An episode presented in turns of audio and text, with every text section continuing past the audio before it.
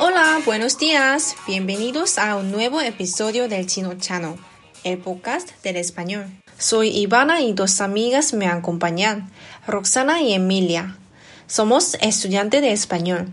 Ellas son mis estudiosas compañeras. Sí, exacto. ¿Cuál es la frase hecha de hoy? Queremos conocer más frases, más frases. Dime más frases. Dime más. Vale, vale. No te pongas nerviosa. Voy a decirla. A ver, a ver si vosotras o nuestros oyentes conocen la frase hecha de hoy. Os daré una pista. ¿Vale? Tiene que ver con el ombligo. ¿Con el ombligo? Mm, déjame pensar. Si la noche es clara, a la luna se le ve el ombligo. Mm, no. Roxana, ¿tienes otra opinión? Hago planes con tu ombligo. Creo que es esa, ¿no? No. La frase hecha de hoy es mirarse el ombligo. ¿Qué significa esta frase? Si alguien se mira el ombligo, significa que esta persona solo se preocupa por sí misma y es poco empática. Entonces, ¿puedo decir me miro el ombligo? Sería bastante raro.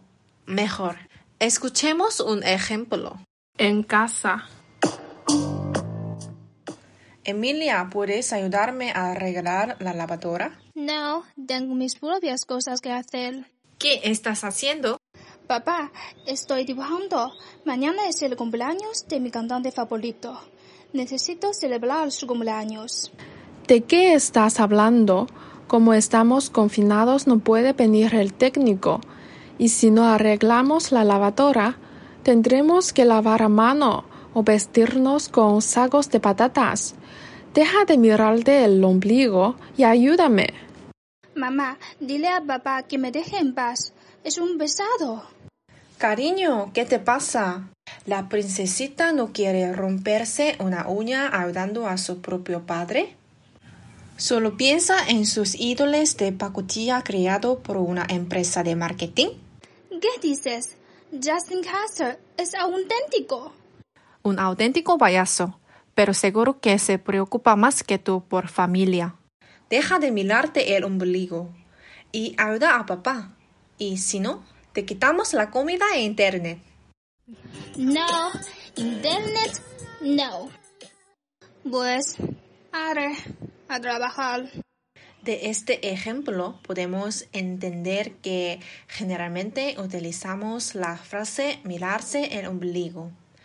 Cuando una persona solo piensa en sí misma y en sus problemas o aficiones, ignorando las necesidades de los demás. Sí, y el origen de esta expresión parece ser en una antigua práctica de la Iglesia griega ortodoxa realizada por unos monjes. Dichos monjes rezando respiraban de una manera especial, dejaban caer su cabeza mientras meditaban y por ello se les conocía como observadores del ombligo. Cuando los monjes estaban rezando, se les veía encerrados en sí mismos, concentrados y ajenos a lo que ocurría alrededor, con la cabeza inclinada y la mirada apuntando al ombligo. De ahí el posible origen de esta expresión. Aquí terminamos. Deseamos que este episodio te traiga un poco de diversión en esta época especial.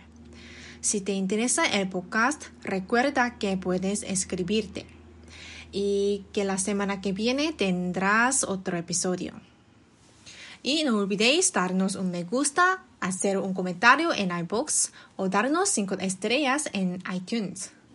Gracias por escucharnos. Adiós a todos.